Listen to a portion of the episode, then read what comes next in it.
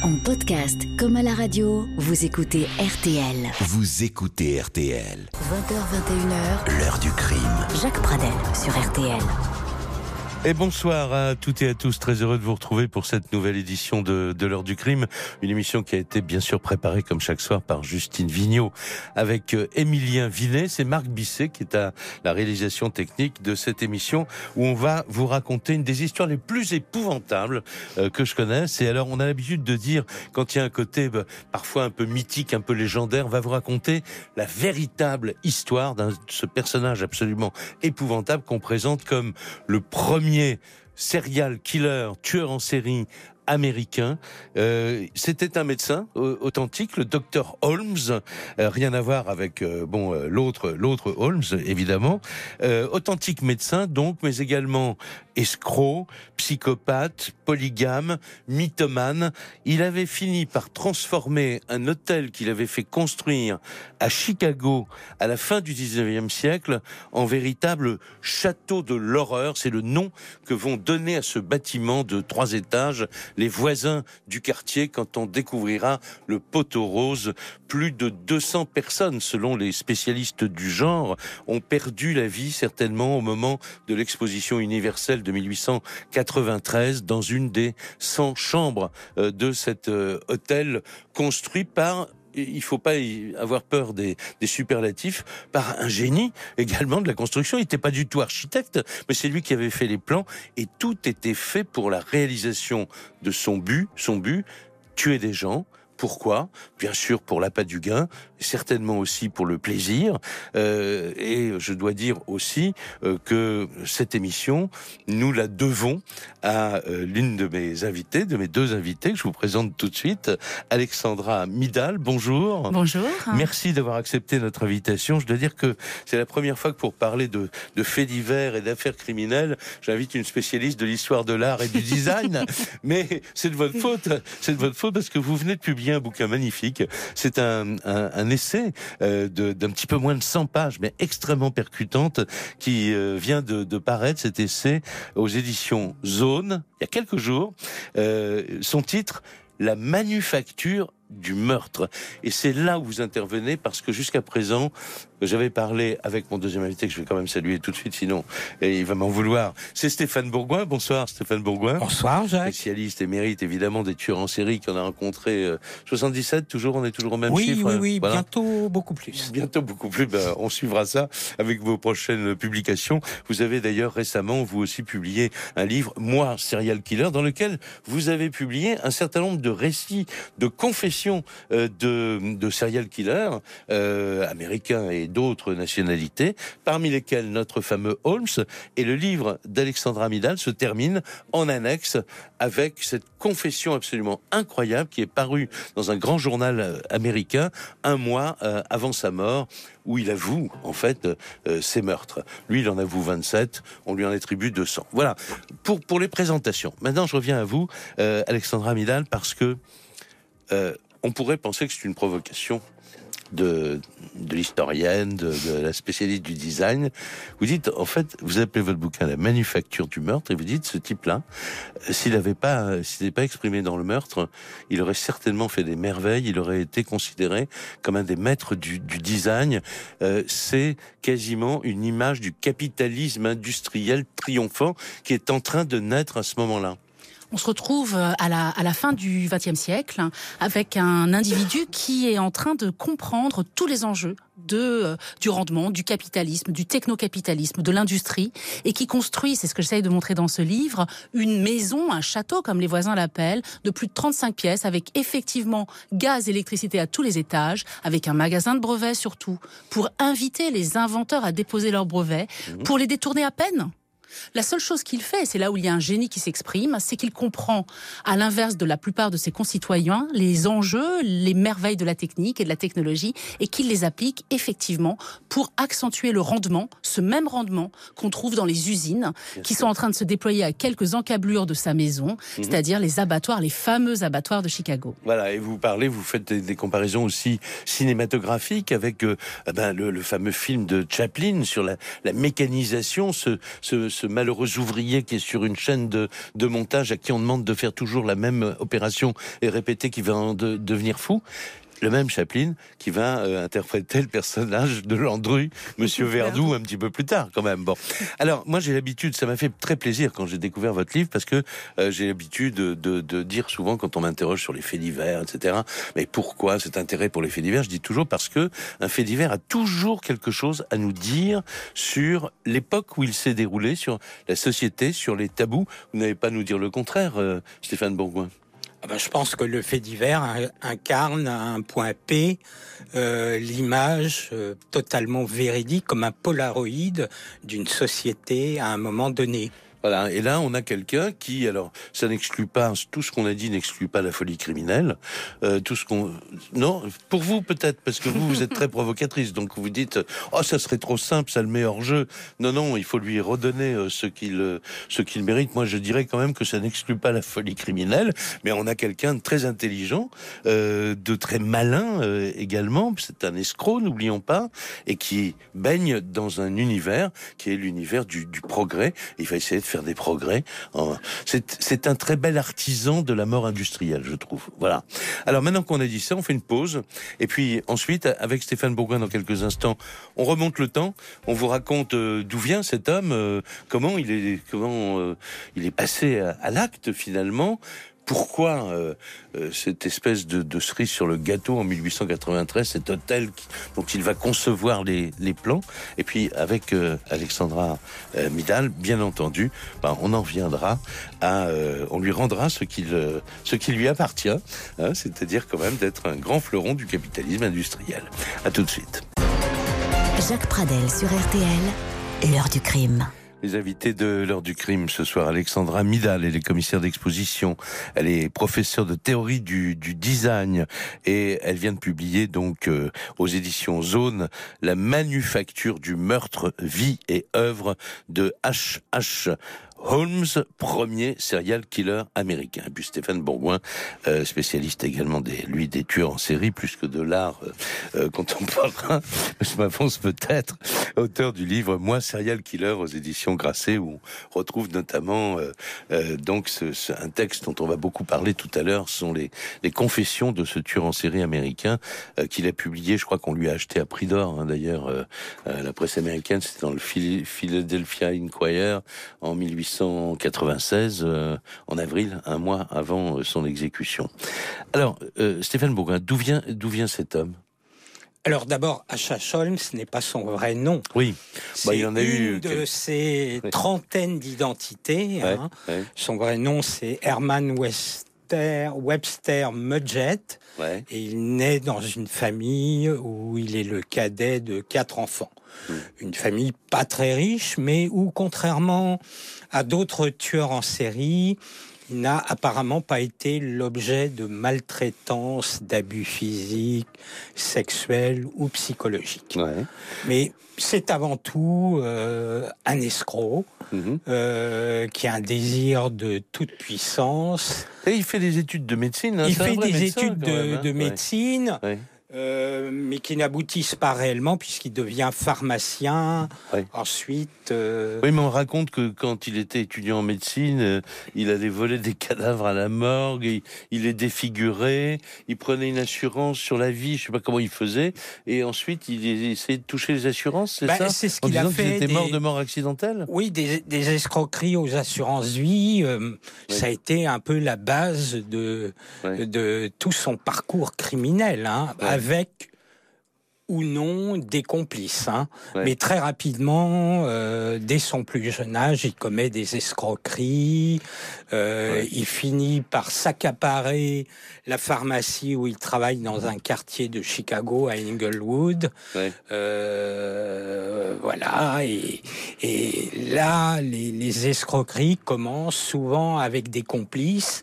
Mhm. Et très rapidement, il finit par se débarrasser aussi Oui. de ses complices. Oui, de, de la même manière, Alexandra Vidal qui s'est débarrassée de la malheureuse qui lui a vendu la pharmacie. Son, son mari était mort, c'est ça hein? Alors son, oui, oui, euh, il est, il est très efficace. Hein, L'appât Oui. du gain est toujours là. Donc effectivement, il a trouvé très vite qu'il n'y avait aucun intérêt financier pour lui à continuer à partager les butins avec ses Eh oui, complices et surtout à payer des cadavres aux différents fossoyeurs chez Oui. qui il s'adressait. Donc très vite, il a compris qu'il valait mieux Produire soi-même les cadavres. Exactement, exactement. Souscrire des assurances vie, tuer le complice, ne pas payer le corps, récupérer l'argent, ne pas partager le butin, et tous les bénéfices étaient pour lui. Voilà, alors, absolument. Je, je dois dire que euh, vous n'êtes pas journaliste, mais vous, là, vous avez pour le coup fait une, une véritable enquête euh, très très euh, comment dire minutieuse sur tout ce que vous dites dans votre livre et que vient de rappeler aussi tout ce que rappelle Stéphane Bourgoin.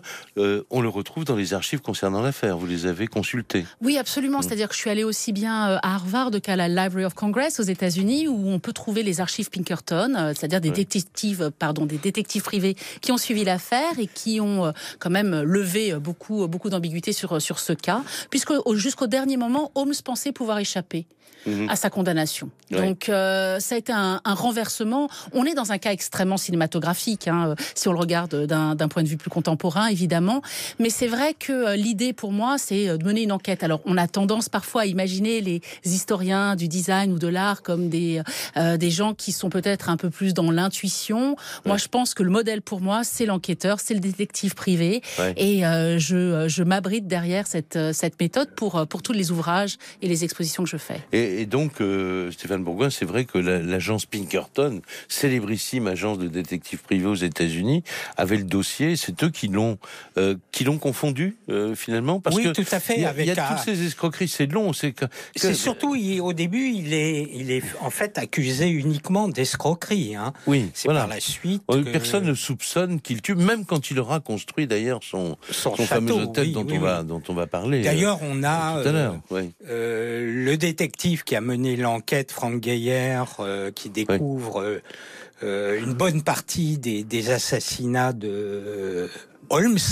publiera aussi un livre où il raconte toute son enquête dans les moindres détails. Oui. Et en parlant de, de sujets cinématographiques, euh, il faut dire que Leonardo DiCaprio a acheté Oui, c'était les intéressé droits à l'histoire. Oui. euh, pour en faire un long métrage. Il va se faire ce, ce film? On l'a annoncé pour. euh, Alors pour le moment, le 2019, projet est encore en- stand-by. Ouais. Mais il détient Ouais. toujours les droits. Il a renouvelé les options euh, sur Ouais. le livre. Oui, parce que vous parlez des films, il n'y a pas eu trop de films. Enfin, on a l'impression que l'histoire, à la fois, elle passionne, mais elle gêne aux entournures beaucoup. Hein. euh. Bah, Il y a eu un ou deux films quand même sur, euh, sur Holmes, non? Il y a eu des documentaires Des qui ont été tournés, voilà, qui sont ouais. plutôt euh, qui sont plutôt restés quand même sur le net, hein, on peut dire Ouais. jusqu'à présent. Ouais, il y a Euh, eu Il y a de- eu des romans aux États-Unis, Ouais. euh, bien évidemment, mais effectivement pour le moment il n'a pas encore rencontré, je pourrais dire, son public. Mhm. Donc euh, c'est un peu à ça qu'on œuvre aujourd'hui. Alors, donc, euh, il a cette enfance, il déménage euh, à Chicago. Là, il y a cette fameuse rencontre avec la- cette pharmacienne. Donc, euh, il se fait embaucher da- dans un premier temps. Le, pharmacien est mort. Cette femme va disparaître à partir du, du jour où je pense où elle lui a demandé peut-être des comptes sur quelque. Non, on sait. euh, on sait Vraisembl- rien. cette- vraisemblablement, elle a disparu au moment où elle lui a, euh, où il a, il est arrivé à récupérer les papiers pour obtenir gratuitement cette pharmacie. Donc en fait, il a obtenu gratuitement. Il l'a obtenu à peu près Ouais. gratuitement et puis il a, il a fait poster des, euh, des missives d'autres Ouais. États américains de façon à faire croire qu'elle s'était simplement déplacée au soleil. Alors, av- avant d'en venir à l'histoire du, du château de l'horreur, là, euh, manoir de l'horreur, euh, il, il va être polygame, j'ai dit très rapidement. Il, il se marie et alors qu'il est toujours marié avec quelqu'un, euh, il se marie avec une autre à 200 km de là. euh, il, personne ne s'aperçoit de rien. il n'arrête pas, il n'arrête pas. Mm. Il, il, il a pas simplement convolé en juste noces ou injuste noces, Oui. comme on pourrait dire dans, dans le cas précis. Mais en fait, il a eu beaucoup, beaucoup de maîtresses et il a même, il s'est même dé- débarrassé de certaines maîtresses qui attendaient des enfants en leur promettant monts et merveilles. Ouais. Donc oui, c'est quelqu'un qui n'a pas un rapport à la morale tel qu'on pourrait l'entendre, je dirais, euh, habituellement. C'est le moins qu'on puisse dire, effectivement. Euh, une pause tout de suite et on se retrouve euh, avec euh, Alexandra Midal et avec euh, Stéphane Bourgoin. Et on va vous parler du grand œuvre, si j'ose dire, de, euh, de ce célébrissime euh, tueur en série américain, la construction du château de l'horreur. retour de l'heure du crime, Jacques Pradel sur RTL. La vie est, l'œuvre de mort de ce fameux Dr Holmes, euh, premier serial killer euh, américain à qui les spécialistes attribuent près de 200 assassinats.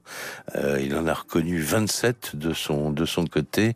Il a été condamné d'ailleurs pour ces 27 et pendu haut et court. Vous avez toujours chez vous, Stéphane Bourgoin, la, la corde qui a pendu le Dr Holmes. Alors, apparemment, il y avait deux cordes, une qui a servi, l'autre qui n'a pas servi. Ah. J'en possède une des deux que j'ai pu acheter. euh, euh, Il y a des boutiques aux de enchères il y a une vingtaine d'années. Ouais. Non, mais je dis, on a envie de se détendre. Excusez-moi, Alexandra Midal, mais parce que dans un instant, on va quand même euh, raconter comment ce, ce, ce designer génial, pour revenir quand même à votre propos, a quand même inventé euh, avec le gaz l'électricité à tous les étages de cet hôtel qu'il a fait construire en plein centre de, de Chicago. Il a quand même inventé euh, des, des pièces euh, qui étaient des pièges mortels pour ses futures victimes. Et d'ailleurs, il a, il a continué à escroquer tout le monde, y compris les ouvriers qui ont, qui ont construit ce château, non Ah en fait, il, il a, il a un projet dans la tête qui est extrêmement clair, c'est de construire ce bâtiment, 35 pièces par étage, donc c'est très très vaste. Oui. Et il a deux problèmes. Le premier, c'est qu'il ne veut que personne soit au courant, et le deuxième, c'est qu'il Mm. voudrait surtout ne pas payer les ouvriers. Donc la meilleure manière de procéder dans un cas comme celui-ci, c'est de renvoyer les équipes suffisamment rapidement, Ouais. qu'il y ait un turnover, de façon à ce que personne ne soit au courant du grand plan qu'il y a Déjà, derrière. voilà. Et puis, dans un Puis deuxième temps, pas- de ne rien payer, payer voilà, aussi, et de faire sûr. des économies. Ouais. En Parce tout, que- il y a eu 400 ouvriers qui ont travaillé à la Ah oui. construction. hein. Alors, on, on est en 1892-93, donc, hein, parce que il y a, les deux premiers euh, étages existent et il fait construire ce troisième étage au moment de l'exposition universelle. Oui, parce euh, que c'est ouais. destiné à être loué à des Ouais. visiteurs et Bien tout. sûr. Et en bas, le, le rez-de-chaussée, c'est une, on appellerait ça une galerie commerciale aujourd'hui. Oui, tout Ouais. à fait. Où, c'est une- lui-même euh. Euh, qui installe des boutiques. Il y a une Pharmacie, bijouterie. qui vend un élixir euh, contre l'alcoolisme. Il y a une bijouterie qui vend que des bijoux qui sont faux. Euh, enfin, il y a- toutes ces boutiques ne vendent que du vent. Alors, dans, son livre La manufacture du meurtre, euh, Alexandra Midal, vous décrivez euh, très très finement justement cette espèce de, de fontaine. Alors, il y a, il y a une pharmacie et c'est une fontaine euh, donc anti-alcoolique ou je sais pas d'élixir de vie. euh, C'est ça. Et- En fait, c'est un escroc. D'abord, c'est un Oui. escroc. Donc, euh, il va aussi, euh, évidemment, monter euh, des escroqueries. euh, disant qu'il peut produire du gaz, il va escroquer comme ça une compagnie canadienne qui appartient au gouvernement ah oui, canadien. il produit du gaz avec de Enfin, c'est ce qu'il raconte. Il a inventé le moteur à eau. C'est ça, voilà. Oui. Avec des chimistes formidables, vraisemblablement, puisque personne n'arrive à le reproduire. Canada, voilà. Donc c'est ça, et de la même manière, il fait, il fait une fontaine à haute jouvence qui permet donc la jeunesse Ah, éternelle. c'est ça. de la Comme même manière On fait la queue, qui- on peut tremper un, Exactement, pour quelques cents. Ouais. Et boire cette eau miraculeuse. Ouais. Il s'agit d'eau de, de ville, bien sûr. Ouais. Et de la même manière, il fait de la publicité dans les journaux, puisque c'est un homme qui comprend extrêmement bien son époque. Il fait de la publicité et il propose de faire des cures euh, contre l'alcoolisme, justement au moment où il développe ce dernier étage pour accueillir encore plus de, euh, bah, Oui. de gens souffrants qu'il va soulager de leur souffrance. vous avez retrouvé des plans où il y a un tonneau de whisky dans les, dans les sous-sols. euh, il fait boire du whisky à des gens qui se battent contre l'alcool? Ça m'étonnerait pas, hein, mais Rappelez-vous l'élixir du docteur Huxley euh, dans un Lucky Luke, dans lequel euh, les breuvages a, curatifs voilà, étaient ça. assez, voilà, étaient Bon. assez. euh, Mais alors, là, on en parle avec le, avec le sourire. Stéphane Bourgoin, on va reprendre avec vous notre sérieux parce que, euh, en fait, pendant tout ce temps-là, il tue des gens. Hein, Ah oui, ben, déjà, depuis. Parce euh, que euh, faut comprendre euh, que ce qu'on appelle le, le château est composé de trois étages différents, Ouais. mais presque partout Ouais. il y a des trappes qui mènent à d'autres pièces. Il y a des a- pièges. j'ai- cru comprendre. Il y a une chambre entièrement couverte, les murs recouverts d'amiante, Ouais. où il fait brûler vif euh, des victimes potentielles. C'est-à-dire que Il ça a- peut, se- ça se ferme. S'il décide d'y mettre le, le feu, il y a l'arrivée du gaz direct. Il peut mettre le feu dans cette pièce qui est inifugée. Quoi. Oui, il y a, ça met pas le feu à Il y a l'hôtel. des ouais. pièces totalement insonorisées aussi. Il y a des passe-plats, ce qui est assez rare à l'époque, mais des passe-plats gigantesques Ouais. qui ne servent pas euh, pour faire monter des plats cuisinés, mais faire descendre les corps jusqu'au sous-sol, où où il a un euh, four crématoire, une table de dissection. Voilà, un peu d'acide aussi pour oui, dissoudre des les... bains d'acide, des oui. bains de chaud.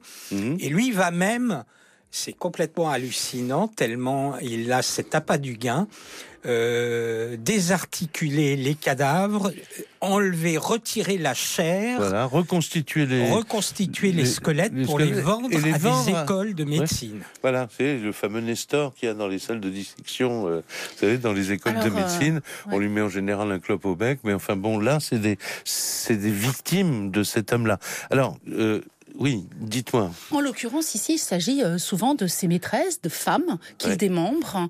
Euh, on a retrouvé les factures, hein, les reçus de ses ventes aux écoles de médecine, Ouais, donc on est les sûr que vendait. là, on n'est pas dans la légende. On n'est pas dans la Ouais. légende, 25 à 44 dollars pièce pour le prix d'un squelette. Il fait aussi de la publicité pour trouver ce réarticulateur de squelette. Donc euh, ceci a tout à fait pignon sur rue.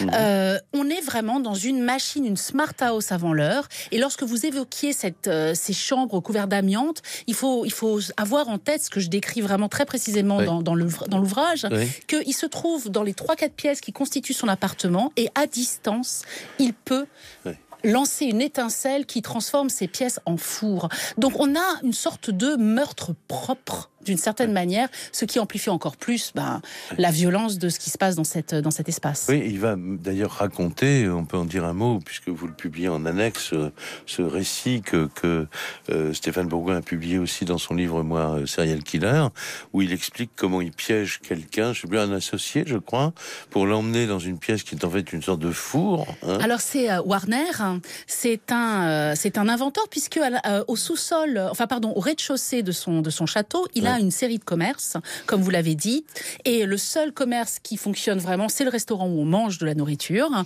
et le magasin de brevets. Et donc ce, ce Warner vient le voir pour lui proposer une invention incroyable pour l'époque, qui est un four qui permet de réaliser des plaques de verre de grande taille. Vous imaginez bien à quoi il va s'en servir. Et non seulement la première victime va être ce Warner qu'il va, sous un fallacieux prétexte, inviter Oui. à inspecter quelques problèmes techniques. Après avoir mis dans sa poche le brevet. euh, Exactement. Et puis il dit lui-même, ouais. avec le plus grand cynisme dans ses aveux, il ne resta bientôt plus rien de lui, pas même un os. Une pause pour se remettre et on se retrouve tout de suite dans quelques instants. Jacques Pradel sur RTL, l'heure du crime. Les invités de l'heure du crime, Alexandra Midal, commissaire d'exposition euh, et professeure de théorie du, du design, spécialiste d'histoire de l'art, autrement dit. Elle est l'auteur d'un livre qui vient de sortir aux éditions Zone, La manufacture du meurtre, la vie et l'œuvre de H.H. Holmes, donc ce personnage sinistre dont on parle depuis tout à l'heure, premier serial killer américain. Et euh, avec Alexandra Midal, Stéphane Bourgoin, euh, qui euh, lui aussi est incollable sur la vie de tous les, les tueurs euh, en série américains ou non, qui a publié il y a quelque temps aux éditions Grasset ce livre absolument euh, qui a été d'ailleurs aussi euh, extrêmement, enfin choquant, mais pas au sens de choquer. On a été, c'était quand même une initiative incroyable que vous avez prise de publier de façon à ce que le lecteur aille directement un peu dans la tête du tueur, quoi, finalement, puisque vous publiez des récits, parfois des fictions, mais aussi des confessions de euh, grands euh, serial killers dont les noms sont, sont connus dans, dans le monde entier. Alors là, on retourne ensemble à la fin de ce 19e siècle américain, 1893, l'exposition universelle, euh, cet homme que personne ne soupçonne d'être un tueur en série, qui est plutôt quelqu'un d'intelligent, d'affable. D'ailleurs, il a une bonne réputation. Et puis, c'est un, c'est un, c'est très américain. Hein, c'est un peu le rêve américain, quoi. Il réussit tout ce qu'il touche. Il a un centre commercial, l'hôtel avec euh, ses, ses chambres au-dessus, l'exposition qui arrive. Et euh, moi, je voudrais maintenant, euh, on a dit au début de l'émission, Alexandra Midal, ah ben voilà, euh, bravo pour ce livre, La manufacture euh, euh, du meurtre, parce que vous vous dites finalement cet homme est une émanation de ce qui se passait à son époque, c'est-à-dire la révolution industrielle, la mécanisation, cette idée de d'améliorer finalement le confort de vie, d'imaginer peut-être la maison idéale, les pièces idéales. Alors lui, évidemment, il a un idéal de meurtre et de sang. Il va le faire comme ça. Mais c'est quand même très provocateur. Alors je, je voudrais pas vous enfermer dans mes questions. Je voudrais que vous continuiez à me raconter ce qui vous a euh, comment dire, particulièrement euh, euh, intéressé dans le, parcours de vie et de mort de cet homme pour le, rapprocher de votre spécialité, quoi. Parce que c'est pas une plaisanterie. Vous, c'est pas c'est pas un gadget votre livre. C'est très sérieux ce que vous dites dans le livre que j'invite tout le monde à lire. Moi aussi. Oui, euh, oui effectivement, c'est très sérieux parce que euh, on a, euh, je pense que ça peut parler vraiment à des lecteurs d'aujourd'hui, c'est que la grande question de la révolution industrielle et de la chosification de l'individu, aussi bien au sein de l'usine. Vous parliez tout à l'heure évidemment de Charlie Chaplin dans les temps modernes. On voit bien comment le travail dans l'usine est de devenir une chose et quelque chose qui est insupportable pour les individus. De la même manière, on voit bien que mmh. L'apologie du rendement euh, à tout craint pose des problèmes et soulève des questions dans lesquelles on se débat encore aujourd'hui, bien pour, évidemment. Et pour lui, ces victimes sont des choses. Il et chosifie lui... ses victimes. Absolument. Et c'est euh, le point que j'essaye de montrer, c'est que cette chosification, elle vient vraiment de la de la l'influence et de l'impact de la révolution culture, euh, pardon, la révolution industrielle sur les manières de penser. C'est-à-dire que la révolution industrielle, c'est pas juste quelque chose qui est uniquement lié à l'usine, au manufacturier. Non, non, c'est quelque chose qui va s'emparer vraiment de la manière de penser d'un peu tout le monde. Et lui, évidemment, c'est un cas assez exemplaire, assez extrême de la manière dont la révolution industrielle peut avoir un impact mmh. sur la façon de considérer et les autres et la dimension du rendement. Ce qui m'a paru important, c'était de montrer qu'il y a une part maudite dans la révolution industrielle. Oui. Il y a une part d'ombre. Et si je parle de design, c'est parce que le design, effectivement, qui s'intéresse d'un point de vue démocratique à apporter du confort, du bien-être, de la qualité ouais. à tout le monde, ici c'est détourné, mais en fait, le design est bien la discipline de la modernité, de la révolution industrielle. Et donc, quelque chose se joue à cet endroit qui me paraît vraiment, vraiment important et qui a à mon sens, un effet de miroir par rapport à des questions qu'on peut se poser vraiment d'une manière très actuelle. Ouais. Euh, comment vous avez réagi, Stéphane Bourgoin, en découvrant le, le livre d'Alexandra Midal Ah bah, D'abord, c'est un livre qui m'a passionné. Hein, ça vous depuis... a paru logique aussi, comme ah oui, tout à fait logique. Hein. Il fallait juste y penser. Quoi. Il fallait y penser. Moi, j'avoue que j'y avais pas pensé avant de, de, lire cet ouvrage. Oui. Alors, bon. puisque moi, je m'intéresse plutôt à la psychologie, oui. au pourquoi et au comment oui. de et alors, ce type de criminel justement, mais là, quand on dit, c'est vrai aussi que c'est un cas d'école celui-là, parce que je sais pas, près de 200 victimes, vous confirmez que les, les spécialistes euh, pensent que c'est plusieurs centaines, enfin, en tout cas plus d'une centaine de victimes. Hein, ah oui, oui. Bon. Euh...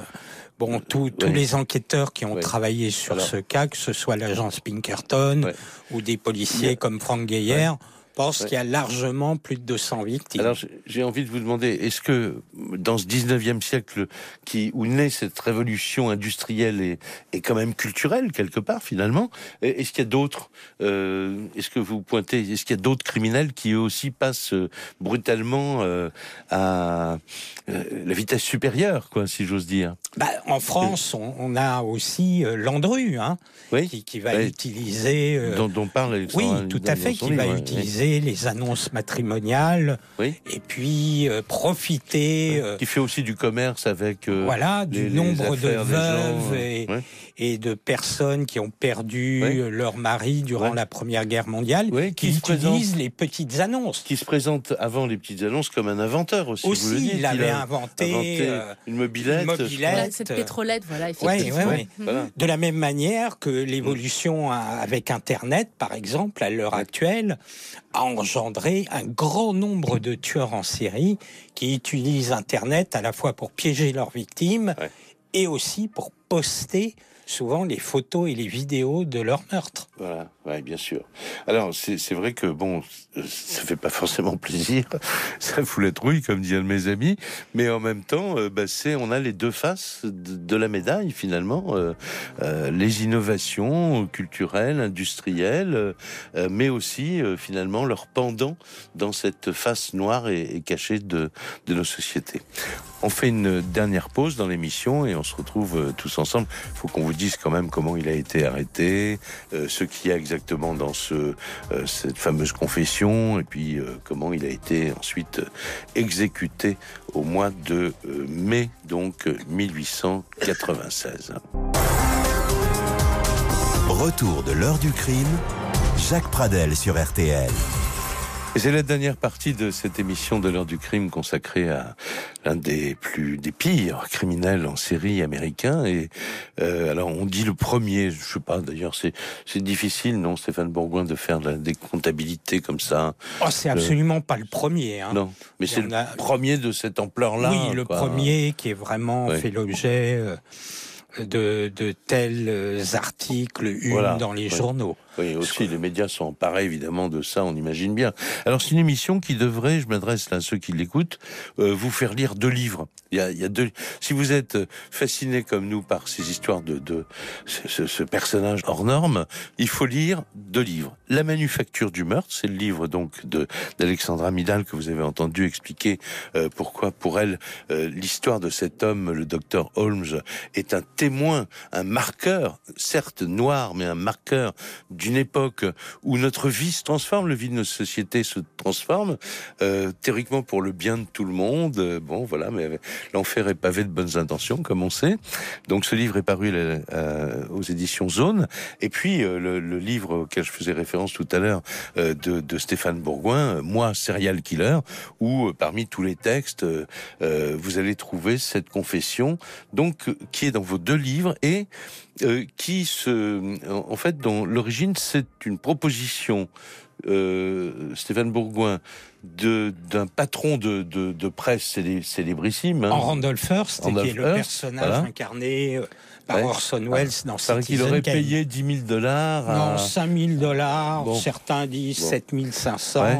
mais c'est une somme faramineuse. pour, pour que Holmes accepte de se confesser pour le Philadelphia Inquirer. Bon. Il y a trois Alors. versions différentes Ouais. De, de Alors, cette confession, dont une, la dernière, euh, Ouais. est très certainement réécrite par quelqu'un d'autre. Bon, mais celle, celle qui est à notre disposition dans vos deux livres, en tout cas, euh, elle est terrible, quoi, parce que il n'y a pas d'émotion. Enfin, pour moi, hein, je sais pas, vous me regardez, euh, Alexandra, il n'y a pas d'émotion. C'est, un vrai psychopathe, quoi. euh. Et il raconte euh, euh, 27 raconte. crimes et 6 tentatives. Ouais. Sans le moindre affect, sans le moindre remords. Le seul affect, en fait, qu'on peut lui prêter, c'est lorsqu'il commence, en menteur patenté qu'il est, à se décrire lui-même comme l'incarnation du diable. Oui, absolument. D'ailleurs, il dit qu'il Il a, dit en il prison qu'il observe a des, des modifications physiques. physique, oui, euh, que son visage a tendance à s'allonger. Voilà. Et il dresse de lui-même un autoportrait quasiment de la figure emblématique du diable. Du diable, voilà, absolument. C'est quand même Pour quelque se chose dédouaner. euh, Alors Ah. voilà, pour se Ah. dédouaner. Ah, Alors moi, je me suis toujours dit, oui, que en fait, euh, quitte à être tué, quitte à mourir après avoir tellement accompli de meurtres, il est important d'être le pire des pires des pires. Et plutôt que se dédouaner, je pense qu'il veut vraiment forger une sorte de célébrité post-mortem de la mort absolue, du méchant absolu. Ben, il le dit dans une Mhm. phrase euh, Je suis le mal incarné. oui. Euh, et alors, il, il- preuve à l'appui, hein, c'est-à-dire qu'il il, il tue des femmes, il tue des enfants, mais dans des, circo- des, des circonstances qu'il décrit tout à fait, euh, euh, comment dire, euh, c'est une épure. Hein, euh, euh, voilà, euh, il explique comment il enferme des enfants dans une Dans valise un et qu'il ferme la valise euh, et que Oui, ils il vont s'étouffer, du gaz. voilà. oui. Alors pour certains, il fait rentrer, il a une arrivée de gaz, donc bon, pour d'autres, il les affame. euh, enfin, c'est c'est extraordinaire. Jamais il ne parle d'ailleurs de la satisfaction que, que ça lui procure. Sauf à un moment, Sauf à un moment, oui. quand en fait euh, il, euh, il explique qu'il euh, qu'il met les cadavres de ses trois enfants qui sont euh, les trois enfants de son complice qu'il a vu naître, hein, Oui. ces enfants, et il explique hein, oui. l'affaire Pitzel, les Ouais. enfants de Benjamin Pitzel, et il explique à ce moment-là la joie qu'il a eue à mettre leur corps directement à même le sol avec ses doigts euh, et à les enterrer. Et puis alors, il y a, il y a un moment, un énorme moment, je suis sûr que vous y pensez comme moi, euh, maintenant, là, Stéphane Bourgoin, c'est que il va tuer, il va essayer de tuer la femme de cet homme, la femme de ce complice qu'il a tué, dont il a tué les enfants. Euh, il lui, il lui envoie une lettre de prison, je crois, pour lui dire d'aller, il a oublié quelque chose. euh, Dans une maison. Dans une maison, voilà. Et il a en fait. Alors euh, racontez, racontez, parce que là, il c'est a, il a le à ce point-là, ça n'existe pas pour moi. Il a fabriqué un piège avec une, une marche où lorsqu'elle va, va marche dessus, basculer, voilà. Et qui va déclencher euh, un système explosif. Voilà, mais il dit à la personne d'aller chercher une bouteille de nitroglycérine. Oui, oui, oui. Alors qu'elle ne sait pas que c'est de la nitroglycérine. C'est bien, c'est bien ça. Alors c'est une boîte. Il lui demande de chercher cette boîte-là qui contient la nitroglycérine. Donc si elle Ouais. chute Si elle sur chute cette euh, sur cette marche, ouais. eh bien il ne restera plus rien d'elle et du bébé. Qu'elle a dans les non non elle a, elle a Non, un petit a enfant qui vient voilà. de naître et, euh, et il pense ainsi se débarrasser d'elle mais ça va jusqu'au moment où pour reconnaître le corps de son complice Benjamin Pitzel il emmène sa fille la fille de Benjamin la plus âgée qui a 15 ans Ouais. reconnaître les dents du père les parties du Ouais. corps à travers des draps ajourés donc on va à un niveau de Voilà. euh, de désensibilisation qui à mon avis euh, Ouais, est oui, unique en son genre unique aussi, en son genre Et là, et là, il se trouve que cette femme euh, va survivre miraculeusement parce qu'elle ne marche pas sur cette euh, sur, sur cette marche pourrie qui ne s'effondre pas donc et elle n'est pas, elle ne tue pas. Euh, il nous reste très très peu de temps. Euh, il va À être est- pendu. Oui, Oui, je vous en prie. Il y a un procès quand même. oui. Et ce qui est Mais bon. passionnant, c'est les dispositions qu'il prend post-mortem après son décès. Oui. Euh, il se fait euh, mettre dans Ah oui, un Il cercueil. demande qu'on coule son, son corps, corps dans, dans, le du ciment, Ouais. oui, afin que quelqu'un ne récupère pas son corps Comme il le faisait comme il si le bien avec lui-même. les autres. oui, C'est voilà. quand même assez hallucinant. Il ajoute qu'en fait, il veut surtout pas qu'un scalpel vienne euh, pénétrer ses chairs, alors que lui-même était un adepte. Voilà, bon. Et j'ai trouvé un article, j'ai plus le temps de, de vous donner mes sources, mais un article qui dit que euh, récemment, il y, a, il y a quelques années, on a exhumé le corps pour être sûr que c'était lui, parce que il y avait une rumeur qui disait mais il est jamais mort, etc. Non, non. Alors. Dormez, braves gens, tranquillement. Il est vraiment mort et on a vraiment trouvé son ADN dans les restes ensevelis dans le béton. Je vous remercie beaucoup. Euh, Pardon de, de, mélanger l'horreur et, quand même un certain sourire, mais c'est tellement énorme qu'on peut s'en sortir que comme ça, hein. ou en lisant vos livres, La manufacture du meurtre, donc le livre d'Alexandra Midal paru chez Zone, ou euh, moi, Serial Killer, enfin je préfère le lire le matin, celui-là, euh, qui est signé Stéphane Bourgoin et paru chez. Merci beaucoup à tous les deux. L'émission est terminée. Allez en paix.